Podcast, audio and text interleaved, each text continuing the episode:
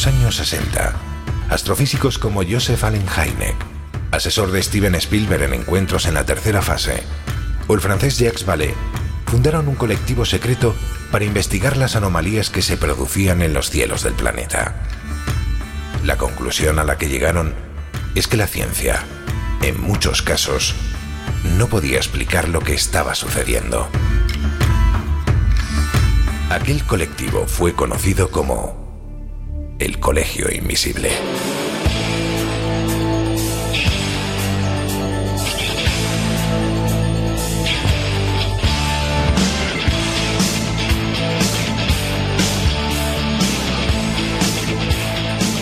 El Colegio Invisible, con Lorenzo Fernández Bueno y Laura Falcó en Onda Cero.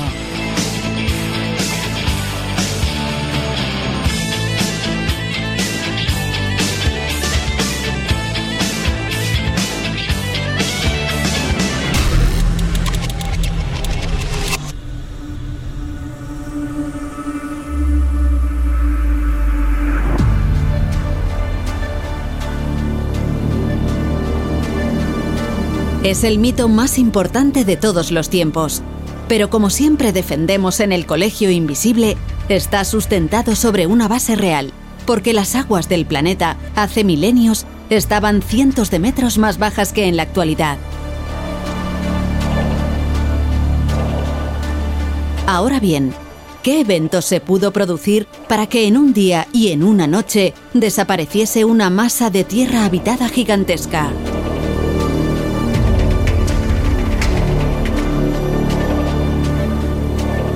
Según los arqueólogos subacuáticos, un megatsunami. Y las pistas nos llevan a Doggerland, la tierra que unía el continente con las islas británicas miles de años atrás. Porque hoy día se encuentra bajo el agua y los vestigios que se están encontrando son simplemente sorprendentes. Iniciamos viaje.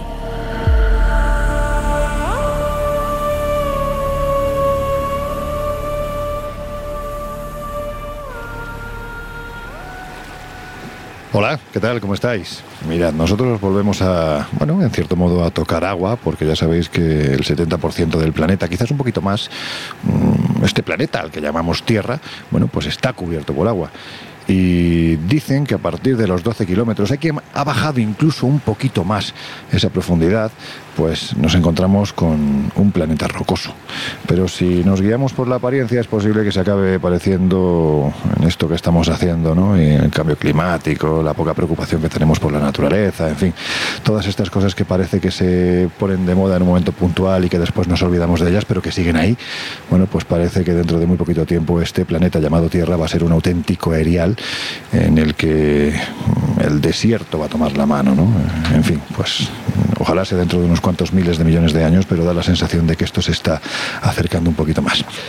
Laura Falcó, tú no te mareas en los barcos, ¿verdad? ¿Cómo estás? Bueno, no te creas, ¿eh? si es un barco pequeño tiene lo suyo, pero vamos, que no lo lleva mal, no lo lleva mal. Pero merece la pena, ¿verdad?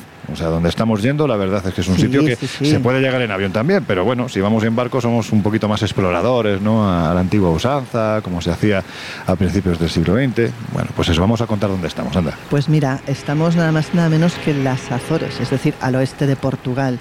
Y si te parece, te voy a contar por qué estamos aquí. Y es que hace apenas un par de años este lugar volvió a saltar a la actualidad porque hubo alguien que aseguró haber encontrado bajo sus aguas una pirámide gigantesca.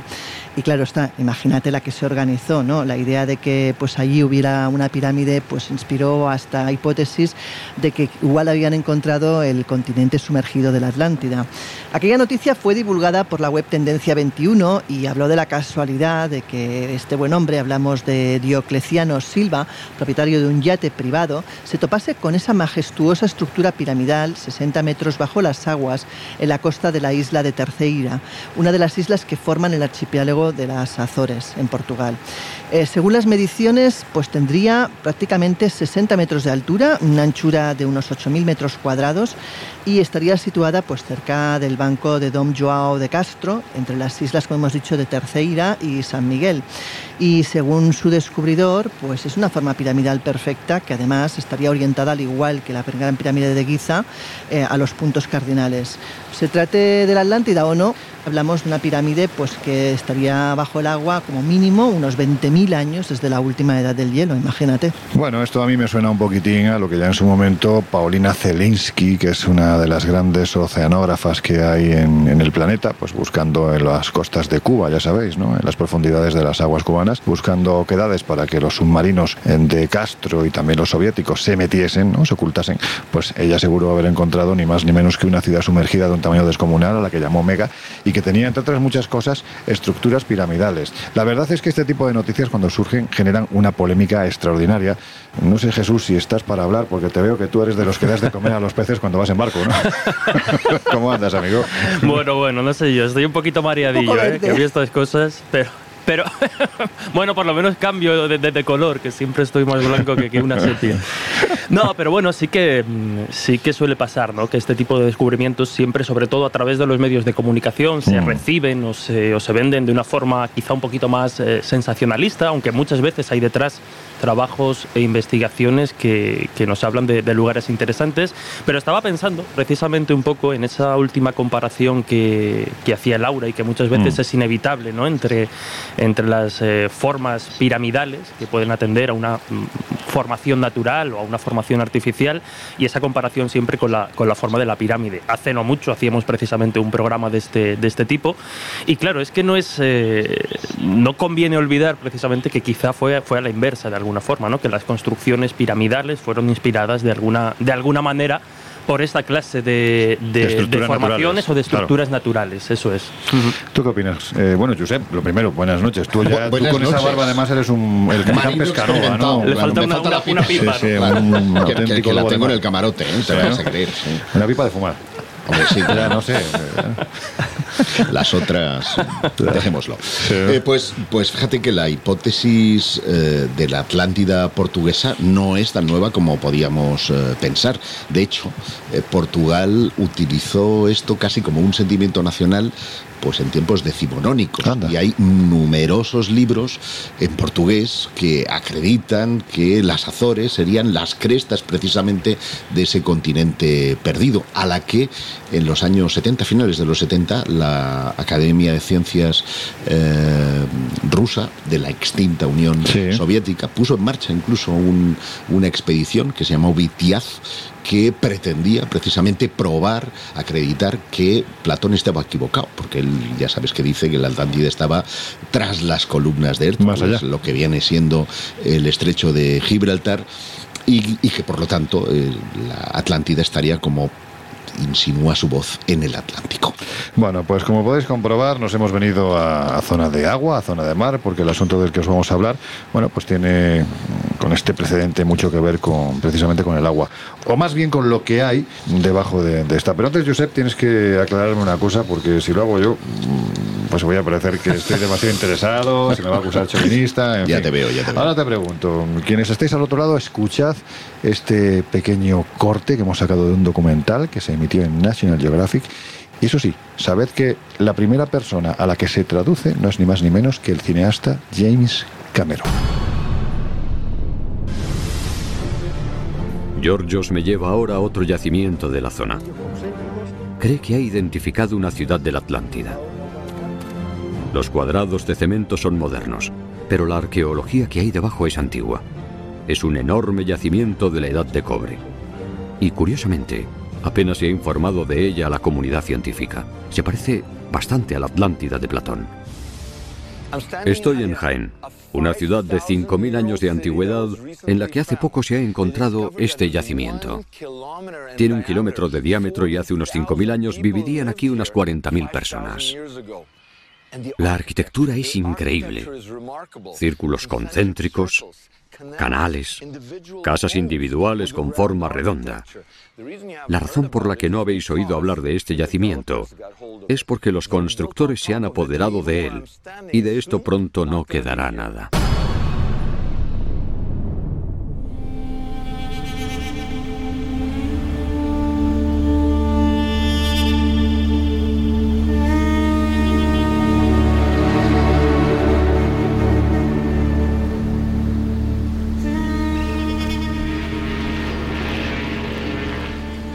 Bueno, eh, es uno de esos documentales que va avalado por una sociedad que mm, prestigiosa. antaño muy prestigiosa, ¿verdad? Ahora podemos decir que es prestigiosa, antaño muy prestigiosa. Eh, pero, a ver, aclárame, ¿cómo que la Atlántida está en Jaén?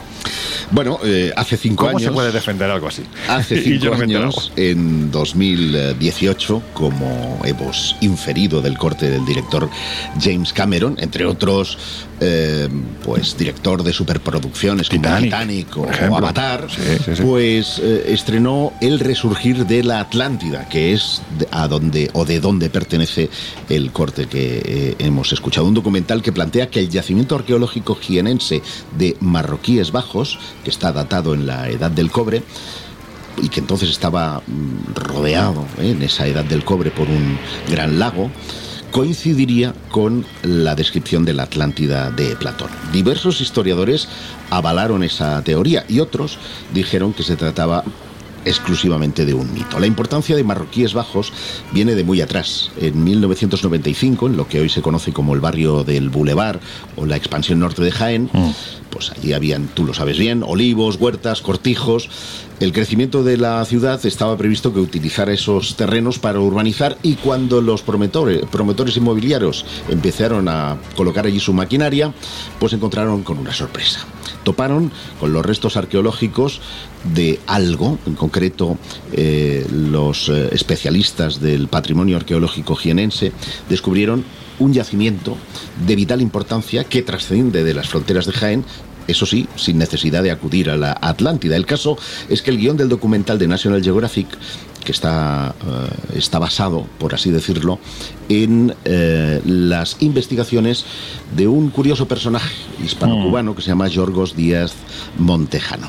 Un reconocidísimo atlantólogo, y lo digo mm, de verdad, que hace décadas defiende que la Atlántida... Es como ser un reconocidísimo ufólogo. exacto, eh, exacto por, eso digo, que estuvo en el sur de la península ibérica. En su opinión, la de Yorgos, los restos de esta ciudad circular y concéntrica que se descubrió en Marroquíes Bajos, no es casual, sino que se relaciona de alguna manera con la leyenda de la Atlántida. Y no es algo que defienda él. Detrás de esto hay todo un equipo de 45 científicos de universidades de muchos países, entre ellas Estados Unidos, Canadá, Israel, Nueva Zelanda, y el propio James Cameron, mm. que eh, está convencido hasta la médula. De hecho, Díaz Montejano escribió un libro que se llama Jaén Atlante, la primigenia Jaén calcolítica y la leyenda de la Atlántida, en el que reclama a los políticos locales que pongan en valor esto como una atracción turística. O sea, que al final de Jaén vamos a ser hijos de la Atlántida, ¿no? Sí, los olivareros atlantes. bueno, está bien. Eh, lo que sí tenemos aquí es un auténtico albacetólogo, que además es un gran bueno, es que también en, ese documental se hablaba de que Ciudad Real también tenía, podía tener su propia ah, o sea, no, nos faltan los gallegos y los catalanes para ya hacer el cuadro. Entonces era que España era la Atlántica. Bueno, dejando de todas formas a los andaluces y a los castellanos manchegos que nos quedemos con un poquito de esta, de esta leyenda, porque aquí lo que os interesa es saber, porque entiendo que esto tiene, en fin, demasiadas fugas, ¿no? Me da la sensación, Jesús, ¿qué es lo que dijeron los historiadores? Es que ni siquiera voy a decir escépticos con respecto a este asunto? A ver, aquellos, eh, aquellos historiadores, arqueólogos y estudiosos de, de lo que el propio George Díaz considera y lo que muchas veces se considera la ciencia o la arqueología académica o ortodoxa, partían de una base muy, muy bestia, ¿no? Parten de la base de que eh, consideran la Atlántida como un mito que puede existir en la filosofía de Platón y en la propia mitología, pero tal y como nos ha llegado hasta nosotros, tal y como llega en ese, en ese relato, arqueológicamente no, no, podría, no podría existir. Entonces parten un poco de esa base para ya hacer un poco sus, sus críticas. Yo que reconozco que en este asunto, a la hora de, buscar eh, información y documentar he encontrado mucho a favor, es decir, en Internet encontramos, eh, pues obviamente, mucha información relacionada con el documental, pero quizá no tantas eh, opiniones o tantas posiciones en contra. Bueno, pues he preguntado a gente que, de esto sabe mucho, como Claudio Lozano, conocido por todos en este, en este, programa. Y que estará con nosotros en octubre en el Congreso. O también a otro reconocido investigador muy apasionado del tema de la Atlántida como, como Juanjo Sánchez Oro. ¿no? Mm. Y él me decía que, por ejemplo, Juanjo me, me comentaba que, que, realmente, o sea, lo que han hecho como tal es, eh, bueno, pues establecer un par de similitudes como esa formación de círculos concéntricos que daría forma al, yacimiento principal de Marroquíes Bajos y por tanto asociarlo a esa imagen que ha llegado hasta nosotros de la Atlántida, ¿no? que sería una urbe construida precisamente en círculos, en círculos concéntricos.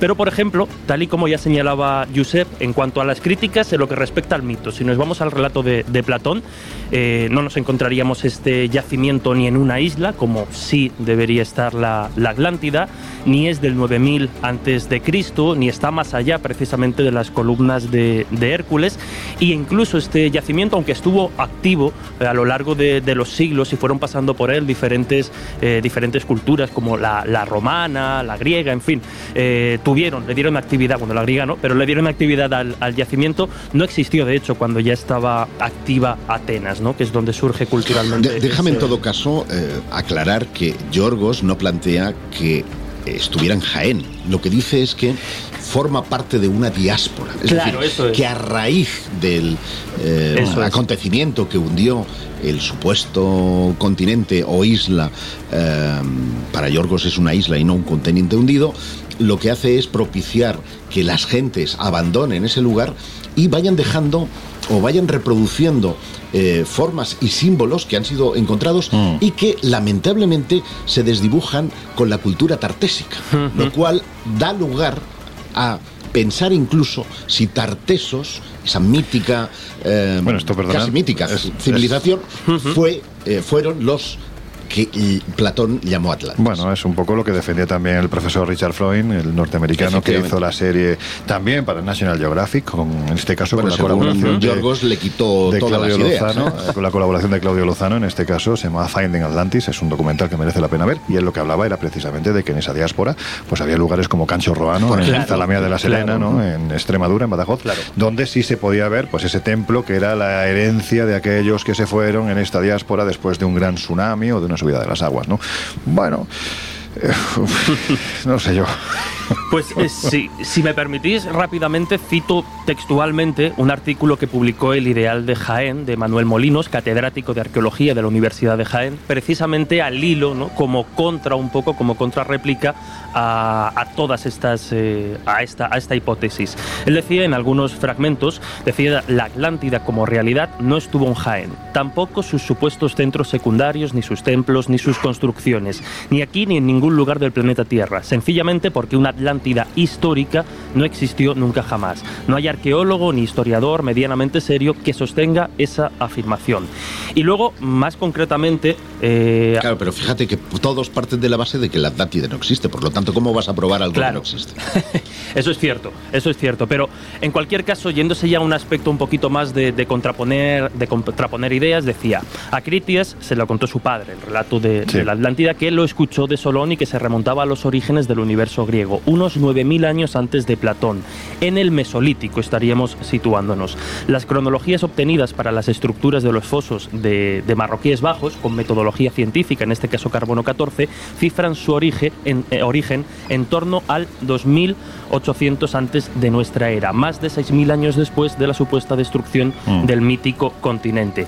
Eh, bueno, ah, ya digo que él aquí eh, rebate ¿no? algunas de esas, de esas propuestas y obviamente hace ya un poco tirando de, la crítica porque se produjo un fenómeno muy curioso y este yacimiento de marroquíes bajos que digamos estaba un poco abandonado por las autoridades mm. como suele pasar en tantos lugares parece ser que a raíz del impulso que recibe precisamente del documental empiezan a prestarle un poco más de, atención. No hay mal que por bien no venga. Claro, eso podríamos verlo así. Sí que es cierto que muchos arqueólogos en un momento dado han llegado a criticar que, que, no hace falta, digamos, dotar a estos yacimientos muchas veces de, leyendas míticas o de, de pseudohistorias porque tienen un valor en sí mismo, ¿no? Y que no deberíamos esperar a que se hagan propuestas más o menos delirantes, según las, eh, las conozcamos, para que se respete y se intente eh, promover este tipo de, lugares, sino que ya pues, las propias investigaciones y muchas veces el propio valor patrimonial debería ser suficiente aval. También hay que preservarlo y para eso son las autoridades, estas autoridades las que han de dotar de una cantidad económica suficiente a los arqueólogos para que sigan trabajando en estos sitios arqueológicos y que no se pierdan,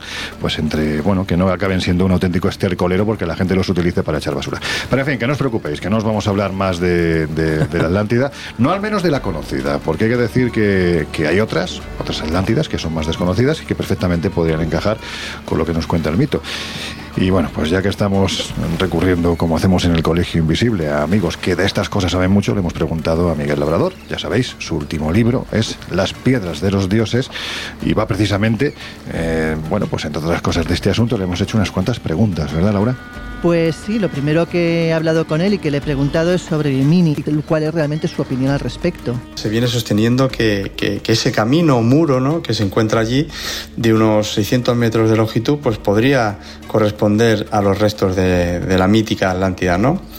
se comenta que, fue un submarinista llamado Manson Valentina quien lo descubre en 1969, pero bueno, sí que parece que antes eh, fueron los pilotos que sobrevolaban la zona los que dieron la voz de alarma, ¿no? Sobre algo que, que, veían hundido ¿no? y que parecía bastante interesante de analizar, porque desde luego por allí no se esperaba nada artificial y desde luego aquello desde las alturas pues sí que sí que lo parecía no que, aquello tenía que ser eh, cuanto menos eh, hecha por la mano del hombre no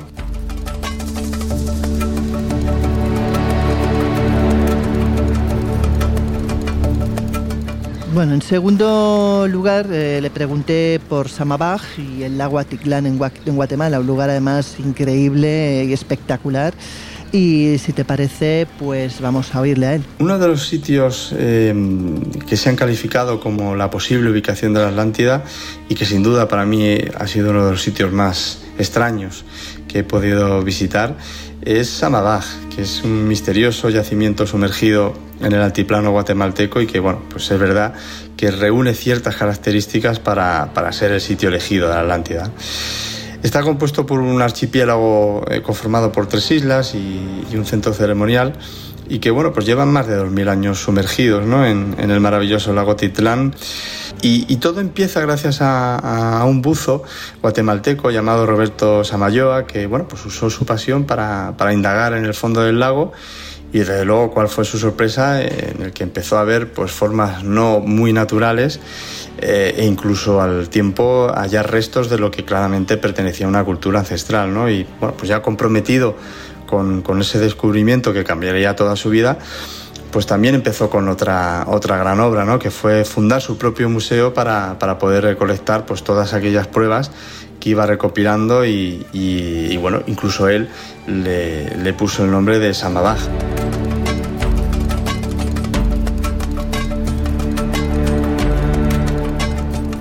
Tú has estado allí, ¿verdad? En el lago sí, sí, sí, sí, es increíble. O sea, realmente es un espectáculo y, y, cuando te plantean lo que puede haber debajo de ese lago, pues pues bueno, eh, impresiona. Pues te digo una cosa, ¿eh? sería un sitio que habría que poner ahí en la lista. ¿eh? ¿eh? yo lo tengo en la lista hace tiempo, lo que ocurre que ahora políticamente no está el lugar como para ir. Sí, está complicado. Pero yo todo lo que es la zona de Guatemala, Honduras y Belice es un lugar, vamos, fabuloso para ver desde ruinas arqueológicas hasta todo tipo de misterios. O sea. Bueno, pues lo vamos a dejar ahí puesto en la lista para que en un futuro nos sirva de lugar al que acudir para, bueno, pues para hacer un colegio invisible, quién sabe si los o con más gente.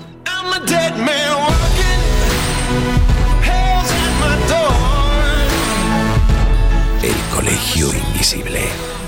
El periodismo de misterio ya está aquí, en Onda Cero.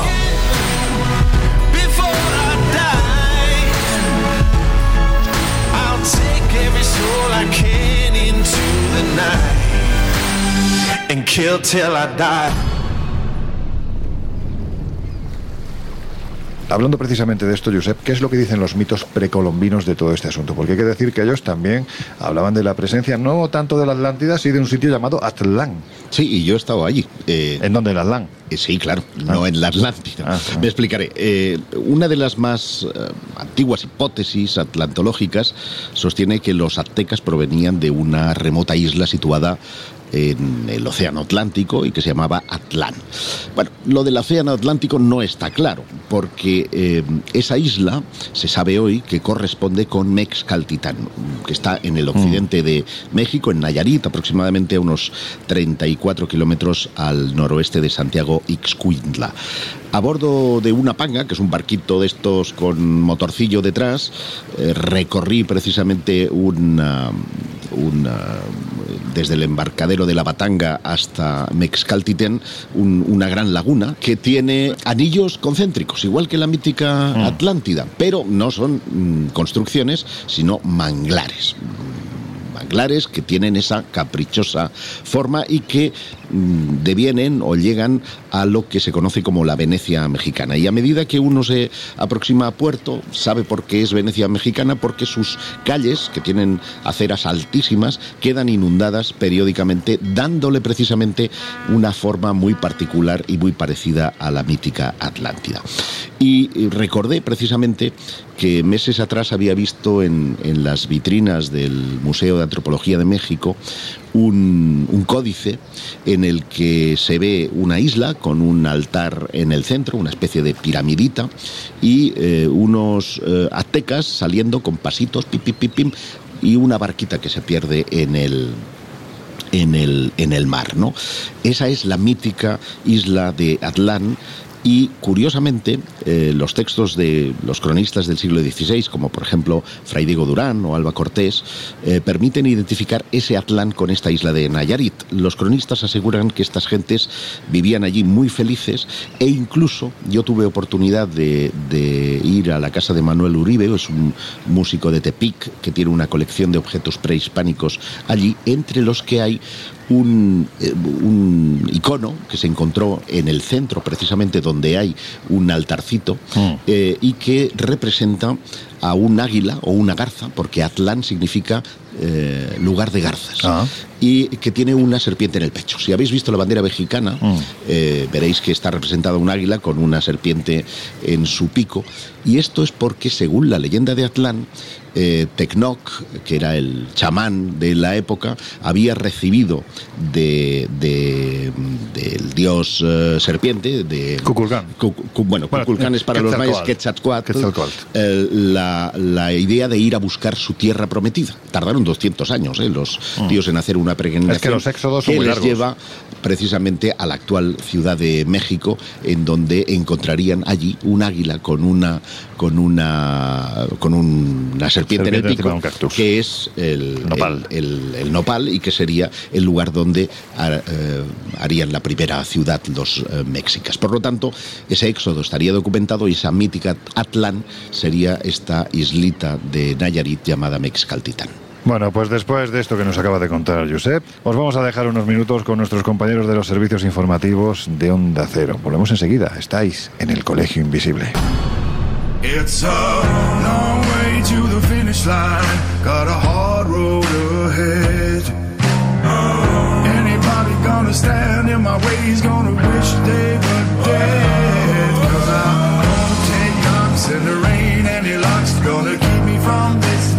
En unos minutos volvemos a abrir las puertas del colegio invisible en Onda Cero. I'm coming down like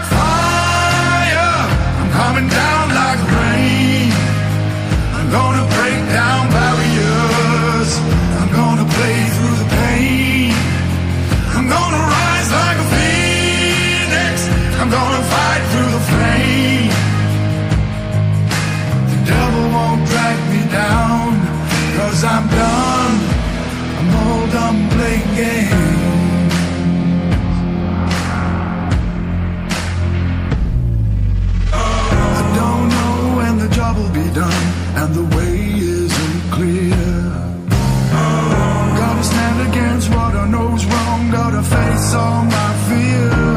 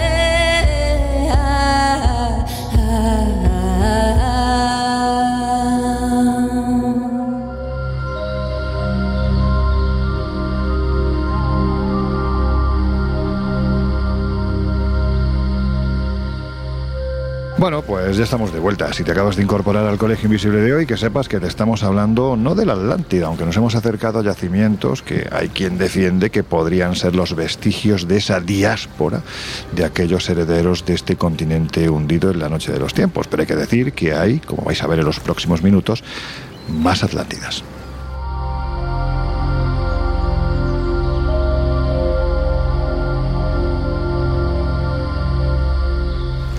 Pero antes de ir a ello, Laura, hay un lugar que yo creo que a todos, absolutamente a todos los que disfrutamos con la historia, con el misterio, en fin, con ese mundo pasado cargado de magia, es un lugar que nos viene a la cabeza y nos evoca auténticas leyendas. Vamos a hablar primero de ello, vamos a refrescar a nuestros oyentes qué es eso de Stonehenge. Pues si te parece, nos vamos hasta Wiltshire, en Gran Bretaña, y hablamos de una construcción que se inició a comienzos de la Edad de Bronce. Hablamos de en torno del 2500 a.C.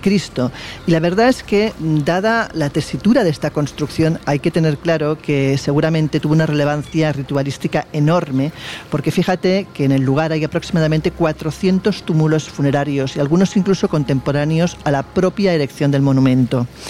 Sin embargo, muchas dudas eh, afloran sobre la auténtica funcionalidad del mismo. Pensemos además que ha sufrido remodelaciones, que incluso durante diferentes épocas ha sido utilizado por otras civilizaciones, por otros grupos étnicos a la hora eh, pues de realizar sus rituales.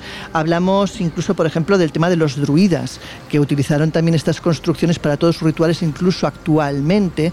Hay muchas celebraciones del solsticio, por ejemplo, eh, que se, se centran pues en ese monumento precisamente. Eh, tenemos que decir que años atrás se efectuó un estudio dirigido por el arqueólogo Mike Parker, perdona, quien llegó a la conclusión que probablemente Stonehenge fue utilizado como un cementerio antes de empezar a construirse y que además pretendía dar respuesta a muchos de los enigmas que rodean a este monumento. El equipo del arqueólogo estaba compuesto por científicos de seis universidades diferentes que de una o de otra manera pues viajaron a los orígenes de todo este cúmulo de piedras, incluso antes de que fuera trasladado a la ubicación original, donde hoy se encuentra, evidentemente.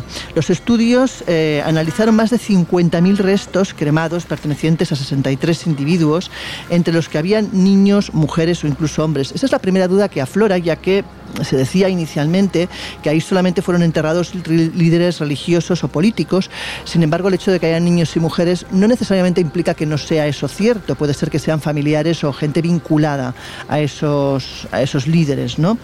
Mm, de todas maneras, los expertos estimaron que al menos durante dos siglos este lugar fue un inmenso cementerio circular que abarcaría pues, eh, lugares como las conocidas fosas de Obrey y se encontraría en la zona externa del conjunto megalítico. De hecho, hay un señor que se llama Mike Pitts, que forma parte del equipo de, la persona que has citado, Parker, que aseguró que todavía se podían encontrar en este lugar, voy a citar textualmente, cientos de cuerpos enterrados en la franja que rodea al conjunto, lo que confirmaría el innegable carácter funerario del monumento, más allá de todas las teorías con las que, bueno, pues con las que se ha especulado hasta la fecha, ¿verdad? Claro, porque si te fijas, las diferentes culturas que a lo largo de los siglos se han asentado donde se levanta este recinto mágico, pues han tomado el lugar, como te decía, para sus ritos. De hecho, desde los celtas, pues recuperaron muchos de ellos esta escultura para utilizarla para sus propios fines y sus propias festividades.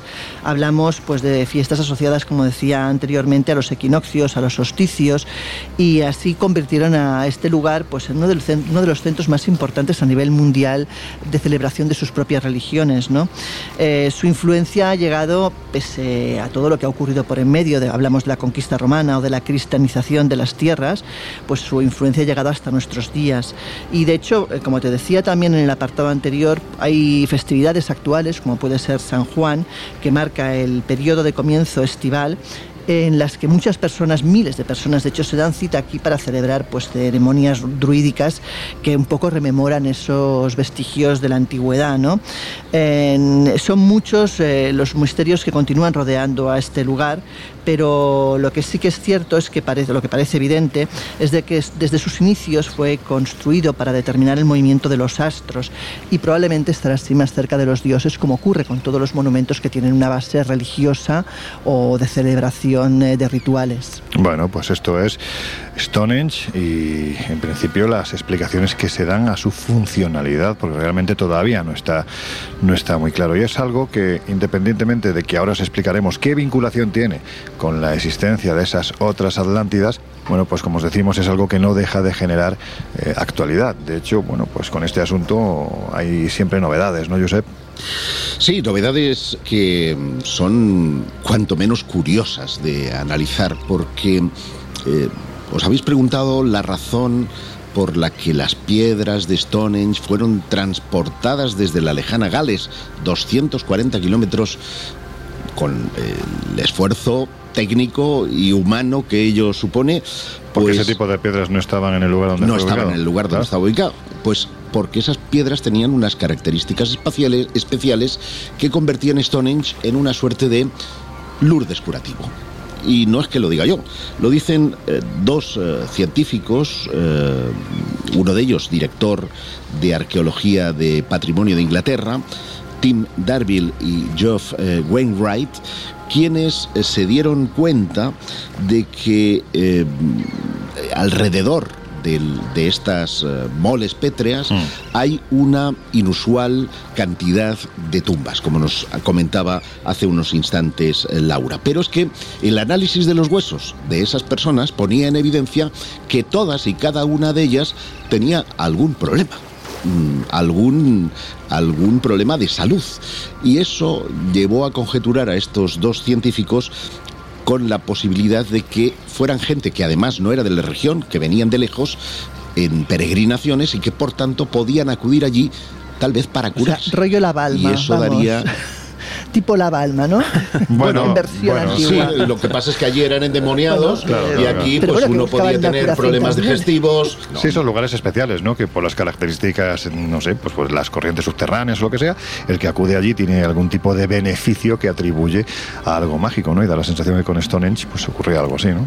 Fíjate que ellos pidieron autorización para excavar eh, y obtuvieron unas 100 piezas de material orgánico de las cuencas de las piedras areniscas originales que ahora están enterradas bajo el monumento. Y de estas seleccionaron 14 que fueron enviadas a la Universidad de Oxford para que llevaran a cabo análisis de datación con técnicas de carbono 14. El resultado es que mostró que la fecha más confiable de eh, en la que se erigió el monumento era el 2300 antes de Cristo. Y entre los restos analizados estaba el que se conoce como el arquero de, eh, Amesbury no, de Sevilla no. no, tontería, eh, el barbero. De ese, arquero, no barbero.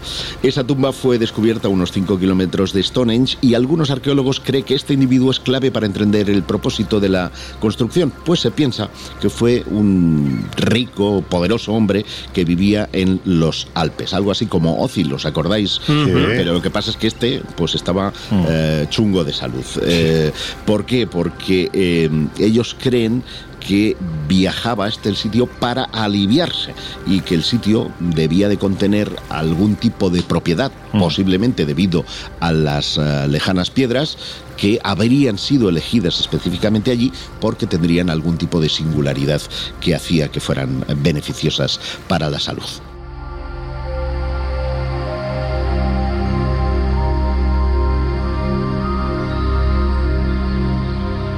Jesús, por acabar ya con, el asunto Stonehenge, bueno, pues hay que decir que yo sé que es un tema que a ti te gusta, que lo has seguido muchísimo. De hecho, has estado allí, ¿no? En sí, sí, sí. Mm, ah, lo último que se ha hablado del lugar es algo que me sorprende porque no estamos hablando de un sitio cerrado, sino que es un sitio abierto, al aire libre. Se está hablando de su acústica. Es bestial porque Trevor Cox, que es profesor e investigador de acústica de la Universidad de Salford en, Manchester, se ha dado cuenta, él llevaba 10 años investigando en lo que se conoce como arqueología acústica, que sería tratar un poco de ver cómo la sonoridad de ciertos lugares puede darnos pistas de su, de su uso. Y de repente, insisto, después de 10 años de investigación, se dio cuenta de que precisamente no se había aplicado esta clase de técnicas en monumentos eh, prehistóricos, como es el caso de, de Stonehenge. Entonces, lo que, lo que hizo fue crear en, una habitación muy concreta, una habitación que creo que han denominado como semianecoica, es decir, donde el sonido se comporta de una forma muy concreta, pues han creado una réplica a escala de Stonehenge, no como lo vemos ahora, sino como entendemos que debió ser originalmente, con más piedras, con una distribución más completa, y se ha propuesto eh, investigar eh, si la acústica podría darnos alguna pista de al menos uno de sus usos, porque como hemos venido comentando, hemos hablado de múltiples funcionalidades, hay que tener en cuenta que es un lugar que se utilizó y se remodeló a lo largo de miles y miles de años, por lo que es muy probable que su función fuera cambiando y más o menos encaje en cada una de las que hemos ido comentando. Y él decía que sabemos que la acústica de los lugares influye en cómo los usas, por lo que comprender el sonido de un sitio prehistórico es una parte importante de la arqueología. Y gracias precisamente a estos estudios, pues se ha descubierto un detalle fascinante sobre este enigma en, piedra. Y es que una vez pudo llegar a actuar, decimos una vez, por eso decía lo del tiempo, ¿no? Al menos en un momento concreto de su historia, pudo actuar como una cámara de eco gigante. Para que nos hagamos un poquito a la idea, en algunos medios de, de comunicación, en algunas noticias se hablaba de que a pesar de que estamos en un lugar al aire libre que no tiene techado, es decir, no tiene nada que lo cubra por arriba y tiene muchas oberturas, todos los tenemos en la, en la mente, la sensación dentro del círculo podría ser parecida al sonido, al eco que obtenemos dentro de una catedral imagino, salvando las distancias, ¿no? Pero a efectos eh, concretos, lo que mm, lo que se ha descubierto replicando esta, esta maravilla y llevándolo a esa habitación, de hecho Trevor Cox comenta que se dio cuenta de que había una técnica acústica que nunca antes se había, se había aplicado. Obviamente han tenido que utilizar los decibelios de forma muy concreta, han utilizado elaboradas eh, técnicas matemáticas porque la construcción está hecha a escala, por tanto también el sonido habría que aplicarlo, digamos, en, una, en una escala concreta.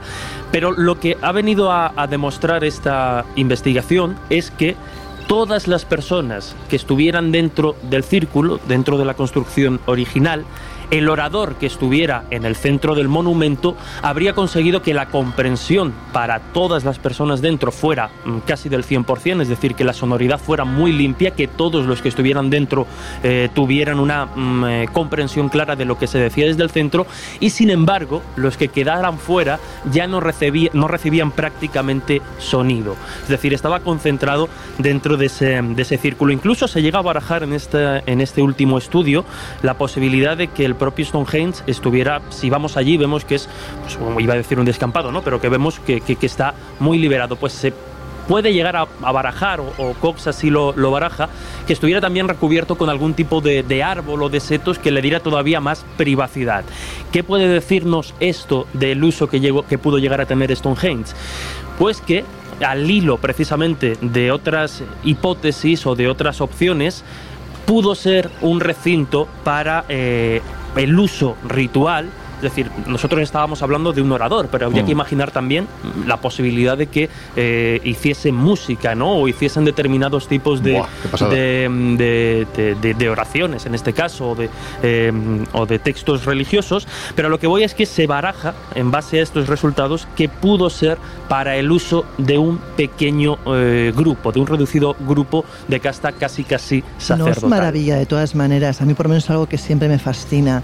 la capacidad técnica que tenían muchas veces los antiguos y que hemos perdido actualmente, porque realmente, o sea, esa capacidad de conseguir acústica con los elementos que tenían y con la poca, digamos, habilidad matemática o técnica que podían tener es maravilloso. Hoy en día, según cómo no se consigue. Bueno, es que aprendían de la naturaleza. De hecho, hay estudios fascinantes eh, en la prehistoria de cómo una cueva, de cómo un cañón eh, podía sacar una sonoridad y luego fueron experimentando. Tuve oportunidad de estar en Gobustán, que es uno de los yacimientos arqueológicos más eh, fascinantes de Azerbaiyán. Ahí reúnen más de 10.000 años de prehistoria y llaman la atención lo que llaman rocas musicales, es decir, rocas que con la fricción o el golpeo de otras rocas son capaces de sacar notas y eran capaces de hacer, serían los primeros instrumentos musicales de los que Ahora tenemos una sensación lúdica, pero entonces refrendarían la hipótesis de estos dos investigadores, también tenían una capacidad de curativa. Por lo tanto, fijaos aquí, estamos ya dando un salto exponencial a darle una utilización, porque yo recuerdo haber publicado en Espacio Misterio, pues en 2016 o 2014, una noticia en la que algunos especialistas también friccionaban esas piedras galesas que componen el monumento de Stonehenge para dar vibración y música con eh, esas piedras. La música, dicen, ¿no? Que amansa las fieras y quién sabe si también tiene efectos curativos, ¿no? Hay una entre comillas, ciencia no admitida, que es la musicoterapia, ¿no? Se utiliza pues, para, para, bueno, para generar ciertos estados alterados de conciencia. Pero en fin, eh, yendo al por qué hablamos de estos lugares, de, la música, de Stonehenge, bueno, pues hay que decir que muchos arqueólogos vinculan las culturas megalíticas como los restos ¿no? de, lo que fue esa diáspora o ese continente o ese lugar al que los mitos conocen como, como Atlántida. De hecho, en España, por ejemplo, está en Trigueros, en Huelva, está el Dolmen de Soto, que es una estructura verdaderamente maravillosa, que el propio Claudio Lozano en su momento a mí me, contaba dentro del dolmen, que si teníamos una antigüedad de cuando se levantaron esos ortostatos, es decir, esos pedruscos enormes, mm, no es real, porque realmente fue reutilizada y eso se descubrió porque alguno de estos ortostatos había sido colocado al revés. Tenían una serie de puntos que estaban mostrando las estrellas que había en ese momento en el cielo y, y bueno, pues al darle la vuelta es cuando descubrieron que se correspondía con estas constelaciones o con estos fenómenos estelares. Por lo tanto, eso era mucho más antiguo. ¿Y qué defendía Claudio Lozano? Bueno, pues que es muy probable que si nos vamos al 7000, 5000, 6000 antes de Cristo, debajo del agua haya conjuntos megalíticos que fueron eh, levantados en este caso por esa cultura desaparecida, por esa civilización hundida. ¿Sabéis que hay un Stonehenge bajo las aguas? ¿Alguien me contesta esto? Eh, sí, la verdad es que supongo que estás hablando del dolmen de Guadalperal pero bueno, eh, eh, este, esto está ubicado en Cáceres, si no me equivoco, al oeste de España. Y bueno, de hecho se encuentra en la conca del río Tajo. Lo que ocurre que, claro, que con la sequía que estamos sufriendo, todos estos monumentos cada vez van aflorando más. Nos vamos a encontrar ya no solamente aquí, sino en otros puntos del mundo donde de repente descubramos, eh, gracias o, por desgracia, de, de los cambios climáticos que van a aflorar monumentos que nadie espera ver. De hecho, este verano he tenido oportunidad de verlo, pero claro, yo lo he visto arriba, no estaba sumergido, con lo cual me he quedado confuso. Sí, sí, y además es espectacular. ¿eh? Pues un sitio de esos que merece la pena también visitar. Pero el caso es que yo me estaba refiriendo a otro. Está muy bien traído, Laura, y es importante que la gente sepa que tenemos este tipo de sitios que precisamente a raíz de una desgracia tan brutal como es que los pantanos se nos estén vaciando, pues están, como bien decís, aflorando conjuntos como, como estos que, repito, merece la pena visitar. Pero yo me refería a un lugar que ha sido bautizado no como Stonehenge, sino como Seahenge es decir, el Stonehenge del mar. Y de esto nos va a hablar nuestro invitado, que yo creo que ya está por ahí esperando en esta segunda hora. Y Laura, bueno, si te parece, antes de darle la bienvenida, conviene que lo presentemos porque es un viejo amigo del Colegio Invisible, ¿verdad? Bueno, como bien dices, es una persona que lleva muchos años en el mundo del misterio, ha sido redactor de la revista Enigmas, eh, actualmente colabora, también sigue colaborando como articulista en esa revista y en otros medios de comunicación, es escritor con diversas eh, obras de ensayos, sobre todo sobre el mundo del misterio, muy centrado sobre todo sobre ese misterio histórico, que es un tema que le apasiona. Y, bueno, y aparte pues eh, es un gran amigo del programa y continuamente lo tenemos aquí, así que si te parece, pues vamos a proceder a entrevistarle. El Colegio Invisible, los jueves de una y media a tres de la madrugada en Onda Cero.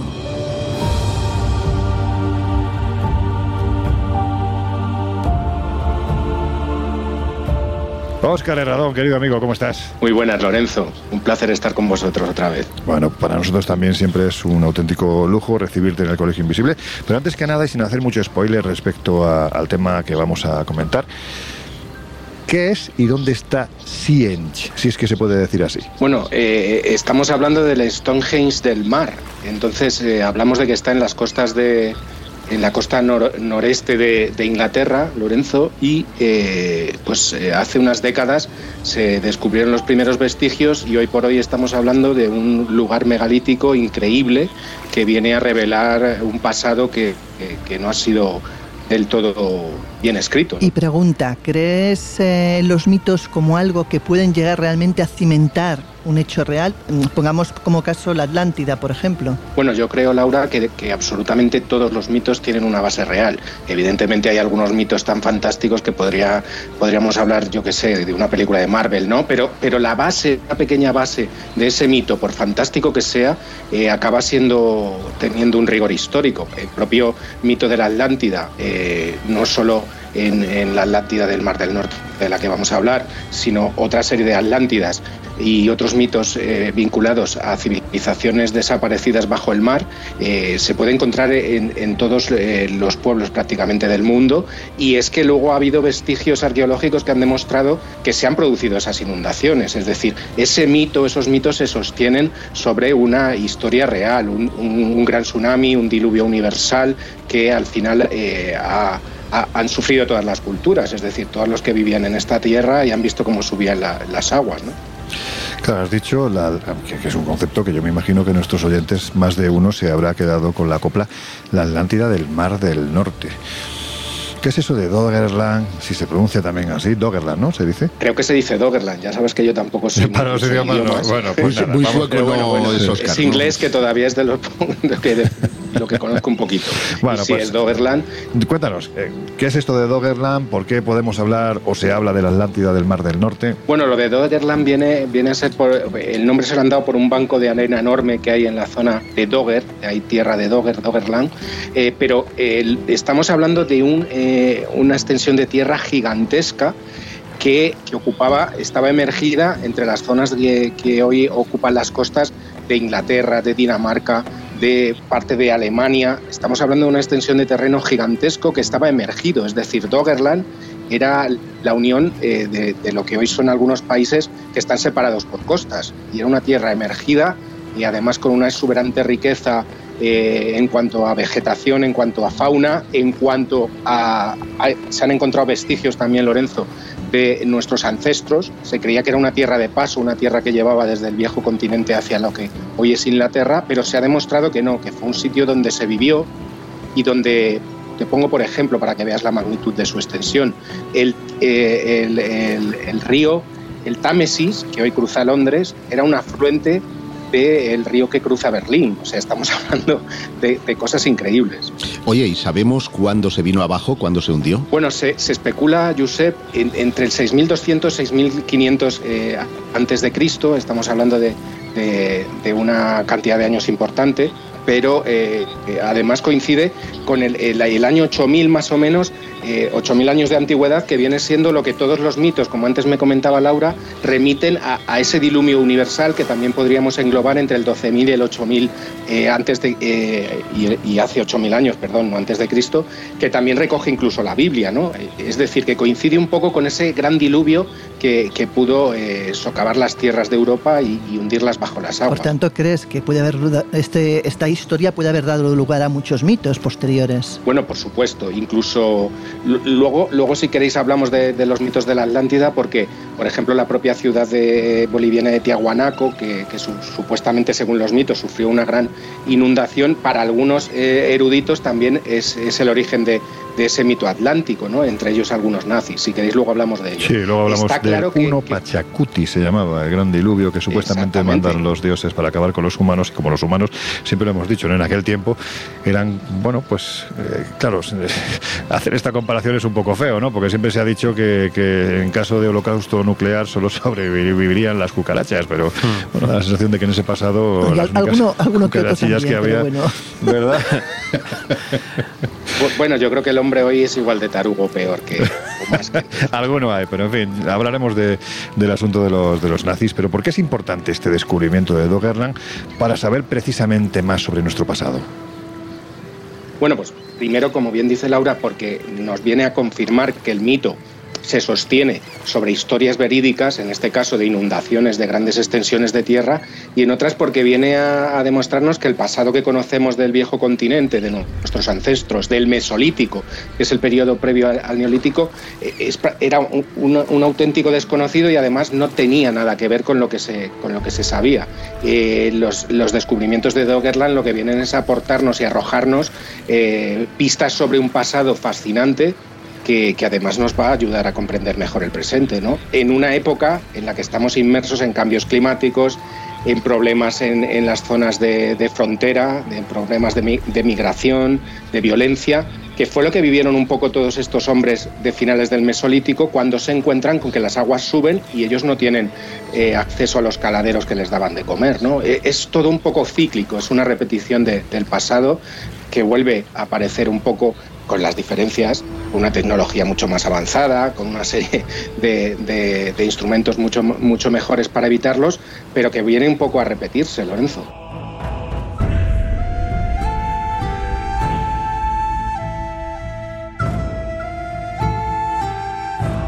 ¿Y qué evidencias se han hallado en este lugar? Bueno, eh, es curioso, Laura, porque hace unos 100 años, aproximadamente 80, eh, la pesca de arrastre empezó a, levantar en sus redes, sobre todo en la costa neerlandesa. Ya os he comentado que la zona de Doggerland era gigantesca y, engloba muchas zonas costeras del viejo continente y del Mar del Norte. Empezaron a recuperar en las redes cosas que no les cuadraban demasiado. ¿no? Por ejemplo, unos cuernos de ciervo labrados, eh, increíblemente labrados, eh, huesos de grandes mamíferos, cráneos. Eh, todo eso no les cuadraba porque no entendían que estuviera en el, fondo marino. ¿no? ¿Cuál era, la, eh, ¿Cuál era la razón? Pues que todo ese territorio había estado emergido, ¿no? Entonces se fueron sacando pistas y luego ya, conforme ha avanzado la tecnología, conforme los investigadores han tenido más interés en, saber qué había ahí, pues ya se han aplicado una serie de, técnicas muy punteras como la magnetografía eh, subacuática para eh, efectivamente desvelar y, decir que ahí había todo ese sitio, todo ese enclave emergido y, hay pruebas muchísimas pruebas, aunque muchas han desaparecido por desgracia, de que eso estuvo ahí y de que ahí todavía bajo el mar se esconde todo, todo ese secreto de la antigüedad. Jesús, quería preguntar, ¿no? Sí, porque justo al hilo de lo que estaba comentando Oscar, de esas piezas y de esas cosas extrañas que empiezan a recuperar los, los marineros y que parecen no cuadrar con, con, el lugar, me lleva también un poco precisamente a, lo que comentábamos antes de, de, de, la mitología. Hay que pensar, si no me equivoco, y que ahora si no matice Oscar, que en aquella tierra, en Doggerland, podíamos encontrar en su momento manadas de mamuts, de renos, leones, osos de las cavernas, es decir, una fauna que a día de hoy sorprendería. Entonces, eh, al recuperar en pleno siglo XIX, con el auge de la paleontología, el interés por los dinosaurios, el, em- el comienzo un poco de empezar a estudiar estos fósiles, no sería extraño que precisamente todos estos restos recuperados de repente desconcertaran, ¿no? Por el tamaño de determinados mm. animales y por la inexistencia ya en ese momento. Eso mezclado un poco con el origen de, mitos y de historias fantasiosas podría ser bastante, bastante curioso, ¿no? Sí, bueno, eh, eh, está claro que una vez que empiezan a descubrir huesos de grandes mamíferos, como bien ha dicho Jesús, eh, de mamuts, eh, pero también de ciervos, de un montón de, fauna y de mamíferos de la antigüedad, eh, descubren que esa zona no era una zona, primero, que no, que no estaba sumergida y segundo, que no era una simple zona de paso.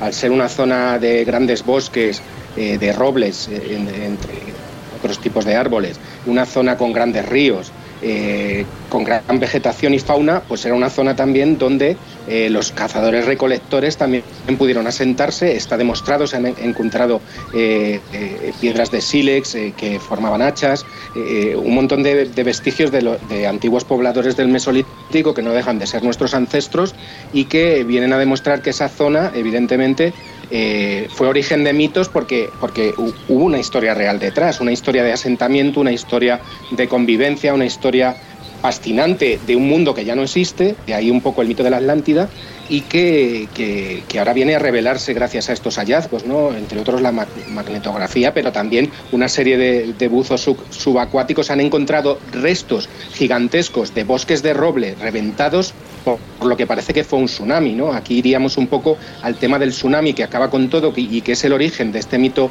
eh, atlántico que también se, se, aplica a la zona de Huelva y a la zona eh, fabulosa de, la Atlántida de los Tartesos, ¿no? que eso es algo que, que Lorenzo tú conoces muy bien.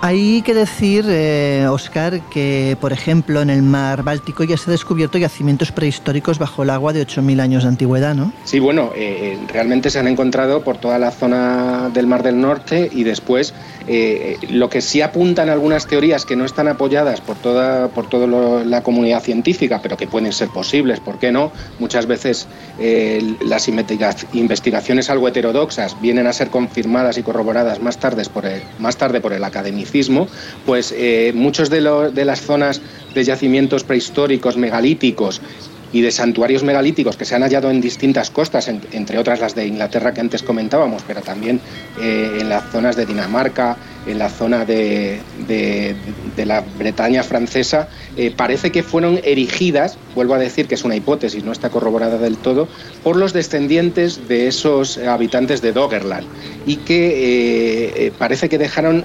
pistas en esos yacimientos, entre otros Sea del que hablaba antes con Lorenzo, de, lo que fue su pasado y de cómo les afectó esa subida enorme de, las aguas también en el, en el Báltico. ¿no? Bueno, pues hay que decir que con datos más o menos parecidos a los que nos has contado y quizás, bueno, pues ya sabemos cómo eran los nazis en este sentido, revistiéndolo de esa mística propia del Tercer Reich. Bueno, los nazis también anduvieron buscando estas tierras sumergidas, ¿no? La tierra incógnita la llamaban. Bueno, eh, yo creo que no hay nada de, anomalías arqueológicas que no hubieran buscado los nazis. Eh, es curioso porque incluso en la nueva película, aquí lanzo un pequeño spoiler de, Indiana Jones, aparece la máquina de antiquitera, que no creo que buscaran los nazis, pero es curioso que la vinculan también ¿no? con, esa búsqueda. Sabes que este es un tema que conozco algo más que el pasado megalítico de la vieja Europa, pero sí, está claro que los, nazis se interesaron, algunos nazis, ¿eh? no todos, no me imagino en la Cancillería a todos los nazis que estaban librando la guerra en Europa buscando, buscando vestigios arqueológicos de un pasado ario, pero está claro que la Nenerve, que, que estaba financiada en parte por las SS de Heinrich Himmler, sí buscó vestigios de la Atlántida y luego había un poco de, opinión para todos los gustos. Eh, el propio Himmler creía que la Atlántida, vestigios de la Atlántida, era la, la isla alemana, no podía ser otra cosa que alemana, curiosamente en el Mar del Norte de Helgoland. Pero, por ejemplo, Alfred Rosenberg, uno de los teóricos del Tercer Reich y, más esoteristas del Tercer Reich, pensaba que, podía encontrarse vestigios de la Atlántida en Islandia. Creía también Hermann Weir, que era un eh, holandés alemán, que fue uno de los primeros directores de la y que curiosamente, además de pensar en Islandia, también pensaba que bajo la zona del Atlántico eh, donde ahora más o menos se situarían las Islas Canarias, se encontrarían también vestigios de esa Atlántida y que las propias Islas Canarias vendrían a ser vestigios del mito atlántico, eh, el mito de la Atlántida, perdón, atlántico. Eh, entonces, los nazis buscaron con ahínco todos esos vestigios, ¿no? Otra cosa es que lo encontraran o encontraran alguna cosa que, les llevara a creer. ¿Y en tu opinión podría tener que ver con esa mítica Tule también o no? Sí, bueno, la propia Tule, en cuanto a, esa patria de los arios, Josep, eh, de la que hablas, es un poco también eh, esa ciudad ideal, eh, viene a ser un poco una transposición germánica del mito atlántico, ¿no? del mito de la Atlántida, perdón. Una ciudad ideal donde, donde los alemanes, por los arios en este caso, tenían una evolución increíble que vino a ser un poco destruida por esa lucha con otras culturas que ellos llamaban inferiores, esos subhumanos de los que hablaban las SS y toda la teoría racial eh, infame del, Tercer Reich. Entonces Tule no viene a ser sino también una transposición germánica de esa Atlántida eh, griega, ¿no? Y dinos, ¿quiénes son las damas de Tebiek y qué tienen que ver con todo esto? Bueno, eso es eh, un yacimiento, en un yacimiento arqueológico que se ha encontrado también Laura en, el viejo continente, pues curiosamente se encontraron, a, se encontraron unas damas eh, el esqueleto de dos mujeres que habían sido brutalmente asesinadas, eh, les habían eh, reventado el cráneo a golpes, una de ellas había mm, recibido un flechazo entre los ojos, pero curiosamente esa muerte violenta fue revestida después por un ceremonial funerario muy, muy interesante y muy curioso, y es que sus cuerpos se, se hallaron de, manera sedente, ataviadas también con un montón de joyas joyas, entre comillas, de lo que hablábamos del periodo, del, esto ya es el neolítico, pero podrían ser las descendientes de toda aquella zona de Doggerland, eh, con cuernos de ciervo, conchas, que, fueron el, el, sustento más importante de todos de los hombres de la antigüedad y de las costas, pero que también eh, están muy vinculadas a, ceremonias funerarias. ¿no? Entonces fueron enterradas de una forma que hoy por hoy se desconoce mm, a qué se debe, a qué tipo de cultos eh, se, atribuye, pero que es fascinante porque viene a revelarnos que estos hombres del, del Mesolítico, que después pasaron al Neolítico, tenían unos complejos rituales funerarios que a, día de hoy, Laura, se desconocen por completo. ¿no? Esto, eh, espero que con el tiempo acaben revelándonos a qué se debe pero eh, es otra de las cosas que ha arrojado Doggerland ¿no? a la luz, eh, y es que esta gente no solo cazaba, recolectaba y vivía en una zona exuberante que estaba emergida, sino que tenía sus propios rituales funerarios y sus propios sacrificios. ¿no?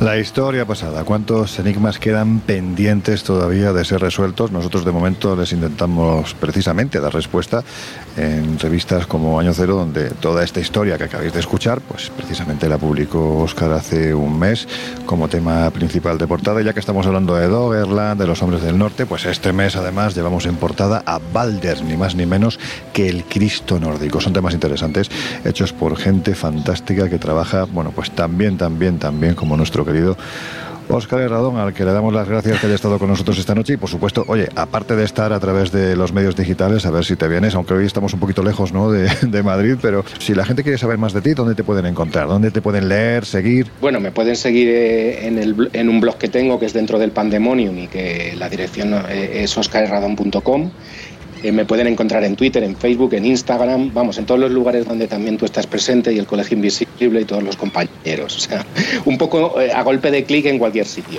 Perfecto, pues ahí podréis ver los trabajos que hace Oscar, los libros que está publicando desde hace ya bastantes años. Bueno, pues eso que es muy interesante. Oscar, qué un placer de verdad tenerte aquí con nosotros y que dentro de poco pues vuelvas a estar en el Colegio Invisible. Eso espero, a ver si me invitáis. Fuerte abrazo.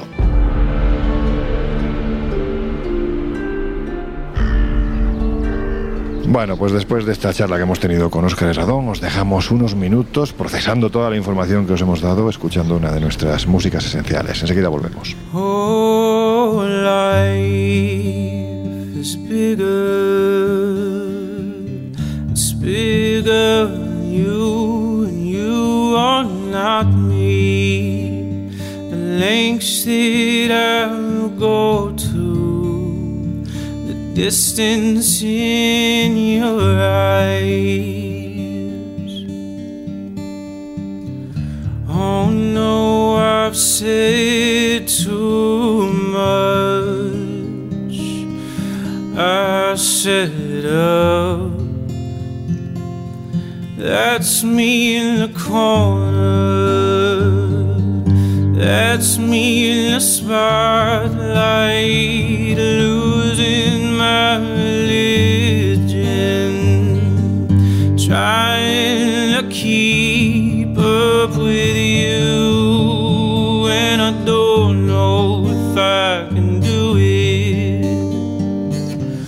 Oh no, I've said too much. I haven't said enough. I thought that I heard you laughing. I thought that I heard you sing. I think I thought I saw you try.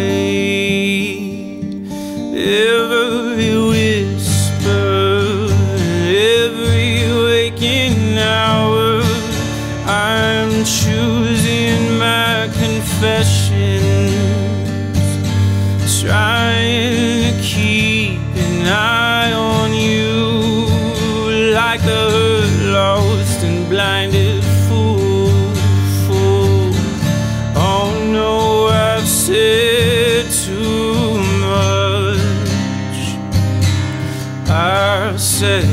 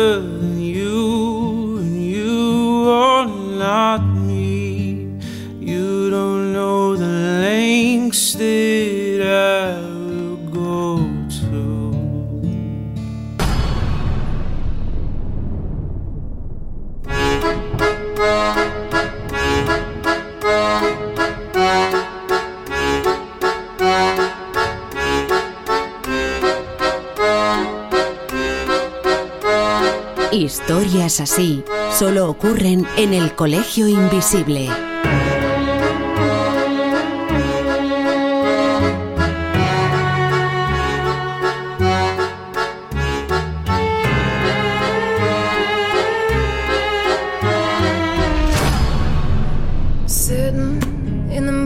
Sun, I'll be sitting till the evening comes, watching the ships roll Y ahora sí ha llegado el momento de las conclusiones y me da la sensación de que hoy vamos a estar todos, vais a estar todos más de acuerdo que, que otro día, ¿no? Porque da la sensación de que cuando hablamos de la Atlántida o de las muchas Atlántidas en diferentes partes del planeta, todo esto está sustentado en algo real, ¿no? En algo que ocurrió, en algo que hubo. Hombre, yo estoy de acuerdo con Oscar que los mitos suelen tener un porcentaje de realidad detrás. Eh, de hecho, eh, no es extraño ver en culturas muy distantes y que no tuvieron teóricamente ningún contacto mitos compartidos y muy parecidos, lo cual da a pensar que algo tuvo que haber en la prehistoria para que realmente pues, eh, culturas tan, tan diferentes y tan poco conocidas entre ellas reflejaran una misma realidad. Mira, hay un refrán muy español que dice que cuando el río suena es que agua lleva. Y eso es lo que ocurre con, con los mitos, ¿no? Cuando eh, culturas tan alejadas entre sí, geográficamente, coinciden en, en postulados como eh, el diluvio, eh, razas eh, extraordinarias, tecnologías del pasado, todas hablan de una edad de oro previa, pues hace pensar que evidentemente eh, no fuimos los primeros en poner nuestro pie sobre el planeta. Y no estoy hablando de extraterrestres, estoy Mm. hablando de otras civilizaciones de las que hemos perdido recuerdo y que probablemente pusieron el germen de lo que es la actual civilización. Agua lleva o, o agua llevó. Yo creo que hoy hemos visto precisamente ejemplos muy prácticos de, de esto. A veces eh, lugares o yacimientos eh, mal interpretados o no exactamente encajados eh, desde el punto de vista de la investigación hoy, pero que de alguna forma reafirman ¿no? o dan cierto, ciertas alas a determinados mitos, a determinadas ideas y a determinados relatos. Yo creo que en el colegio siempre lo, lo- lo- lo contamos de forma muy, muy gráfica. ¿no? Cuando hay, hay, cuando no hay, no, pero siempre encontramos algo rascando en esas historias y hoy pues yo creo que ha sido un ejemplo más.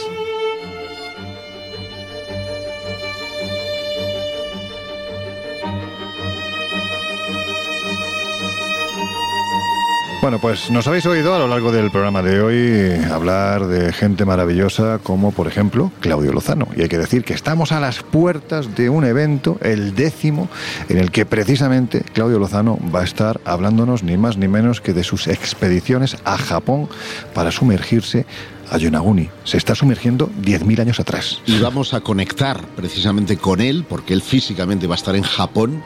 Mira que está lejos Japón. No, y qué envidia me da. Y qué envidia nos da a todos. A todos, ¿eh? Porque es uno de los eh, invitados a este décimo Congreso de Misterio y Enigmas de la Historia que vamos a celebrar en el centro de Madrid, en la calle Leganitos, en el centro empresarial El Coloso, los días 7 y 8 de octubre entre otras sorpresas, porque vamos a tener a Roberto Pinotti, que como sabéis eh, es un autor eh, ya eh, Italiano. consagrado incluso por muchos de los eh, libros de, de Planeta, donde tiene varios editados, que está en el centro de la polémica por esas eh, revelaciones que David Grash hizo en el Congreso estadounidense y que hablan de un caso italiano de 1933 que nada más y nada menos que fue acreditado por él. Nos va a poder sacar de dudas de eso y nos va a hablar del programa espacial secreto de Estados Unidos, entre otros personajes, porque vamos a tener a nuestro querido amigo Yasser el Laizi, que viene desde Egipto para contarnos las últimas novedades de las investigaciones que se están llevando a cabo en la Gran Pirámide de Keops, así como muchos otros especialistas que desfilarán los, siete, los días 7 y 8 de octubre de 2023. Hay que decir que acompañando a Claudio Lozano estará aquí sí en España una persona que se fue con él eh, durante el rodaje de la serie La Búsqueda para Movistar, para Cero.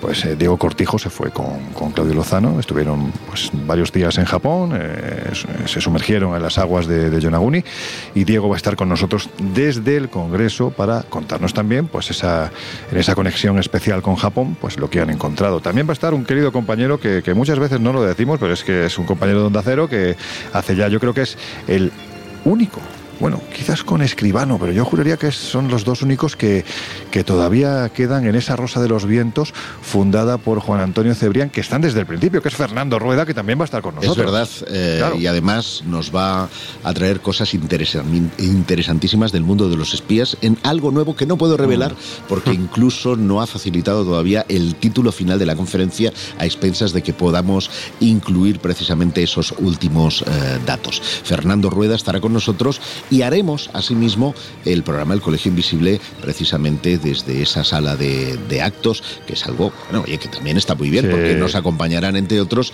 dos históricos como son Carlos Canales y Jesús Callejo. Pues eso, que allí también estará la Falcó, el Guijarro, el Ortega y el Fernández haciendo el Colegio Invisible, muy bien acompañados en una, un programa especial, va a haber eh, contenido, pero sobre todo, teniendo sobre todo a Carlos Canales y a Jesús Callejo, pues va a haber mucha tertulia hablando de un tema que es fascinante, las mentiras de la historia. Todo esto el día 7 y 8 de octubre, ya sabéis, podéis encontrar todos los datos en espaciomisterio.com y en viajesprisma.com, donde también tenemos, por ejemplo, lo que vamos a hacer en ese previo a Halloween y en ese fin de año. Efectivamente, del 27 al 29 de octubre nos vamos a la alberca y exploraremos toda... Qué sitio más bonito. Un sitio precioso, que ya hemos visitado en alguna ocasión, pero que va a estar pues eh, salpicado, jalonado de otros lugares maravillosos que nos sirven de excusa para reunirnos, disfrazarnos en esa fecha emblemática, llena de miedo, importada o exportada, según algunos, digo lo de exportada porque de los irlandeses e importada de los estadounidenses, que es Halloween. Pasar un poquito de miedo, disfraz y, cómo no, pasárnoslo muy bien en la alberca. Laura, decimos, decimos de que se va a disfrazar Josep. No, no, no. Bueno, digamos que tiene mucho que ver con lo que se va a disfrazar Laura, así que ya no puede decirlo. en este caso. Bien, bien. pues tendrás que ponerte tú también otro disfraz parecido, ¿no? Para que seamos el trío. me voy a disfrazar de emoticono. A partir de ahí echaré la imaginación que bueno, Se me ocurre uno muy escatológico. Por eso te digo, por eso te digo. Bueno, lo importante es que tenéis que saber quienes, quienes vengáis por vez primera que en los últimos años el nivel de disfraces en la noche del sábado, cuando se celebra esa cena especial de Halloween, en un hotel además verdaderamente especial, después de haber hecho un recorrido por la alberca nocturno, donde, bueno, pues entre otras muchas cosas, eh, os vamos a hablar de mitos que están muy vinculados a precisamente este lugar, como podría ser una especie de Santa Compaña. Pero en fin, el nivel de disfraces es tremendamente elevado, así que hay que currárselo. Y al día siguiente, además, es sorpresa, en la vuelta, nos pararemos en el Castillo del Buen Amor para comer, que es uno de los lugares también más encantados, dicen que de España y quién sabe si de Europa. Vamos al viaje de fin de año con Y el viaje de fin de año, del 26 de diciembre al 4 de enero, nos vamos a Turquía desde Estambul. Diez días. Diez días, sí, mm. sí. Desde Estambul, maravillosa ciudad evocadora de la antigua Constantinopla, hasta la región de Anatolia, donde vamos a tener oportunidad de explorar esas ciudades subterráneas que constituyen todo un misterio eh, en lo que respecta a su utilización. Hay teorías para mil gustos en las que vamos a tratar de ahondar en, eh, programas futuros y también mm. allí mismo. Y cómo no, esos lugares lugares que son los, eh, los sombreritos de hadas, ¿no? Que constituyen la Capadocia, que es otra de las regiones que también tendremos oportunidad de explorar en ese mágico viaje que nos va a transportar del 2023 al 2024. Y bueno, pues hay que decir que la Capadocia es precisamente el lugar donde pasaremos esa noche de, fin de año, año nuevo, y en este caso, pues quienes iremos para allá seremos el Josep Guijarro, aquí mi amigo Pepe Guijarro y el que os está hablando. Así que bueno, pues si queréis veniros con nosotros, estaremos encantados de recibiros y si queréis más datos, pues ya sabéis, los tenéis en viajesprisma.com y en espaciomisterio.com.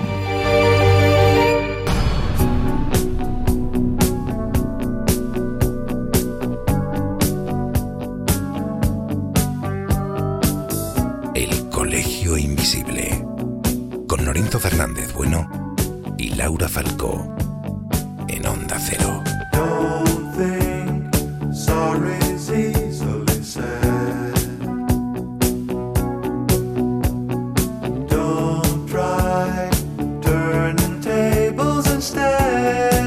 Bueno, pues nada, como decía la canción, ¿cómo era Laura? Lástima, que, terminó. el festival de hoy. Pues eso, y ahora dirá Josep la, parte, ¿cómo era? Porqui, porqui. porqui. es evidente que ya tenemos una cierta edad, así que nada, con estas voces maravillosas de Josep Guijarro y Laura Falcó, vamos a decir adiós. Y al pobre Jesús. Bueno, pero es que a Jesús no le voy a hacer cantar. Porque, bueno, sé que Jesús canta muy bien en italiano. Sí. Bueno, canto bien en, italiano, pero no hablo bien el italiano, que es paradójico. No, canta bien. Bueno, cuando haremos algún programa especial que tenga claro, que ver... que un programa, un musical, el Colegio Invisible, el musical. ¿Te imaginas? Nuestro Eros. ¿eh? Oye, hemos hecho ya de todo. Sería el siguiente, el siguiente salto. Mira, a Laura le está gustando la idea. El Colegio Invisible, el musical. Oh, qué maravilla, qué maravilla, qué gran, qué gran musical de Andrew Lloyd Webber. Es una pasada. bueno, en fin. Ya está, que que tenemos que terminar, que la semana que viene tenemos un programa, bueno, un poquito especial, ya os contaremos. Eh, Laura Falco, que ha sido un placer, como siempre. Hasta la semana que viene. Igualmente, hasta la semana que viene. Pepe Guijarro, un auténtico lujo tener al capitán Pescanova con nosotros en este programa en el que hemos tocado mucho tema de agua. Venga, hasta la próxima semana. Y a ti, como siempre, que te escuchamos mañana, señor Dragón, el Dragón Invisible, Radio Castilla-La Mancha, los viernes de 12 a, 1. A una. Ahí está, dándole esa imagen y esa voz simpática al mundo del misterio desde un punto de vista escéptico. Jesús Ortega, hasta la semana que viene. Hasta la semana que viene, un abrazo. Y a vosotros sí, que os dejamos ya en compañía de José Luis Salas, de sus no sonoras, de ese equipo maravilloso que tiene. Y nosotros ya cerramos las puertas del colegio invisible de hoy. Las volvemos a abrir dentro de siete días. Hasta entonces, felicidad para todos. So find another fool like before.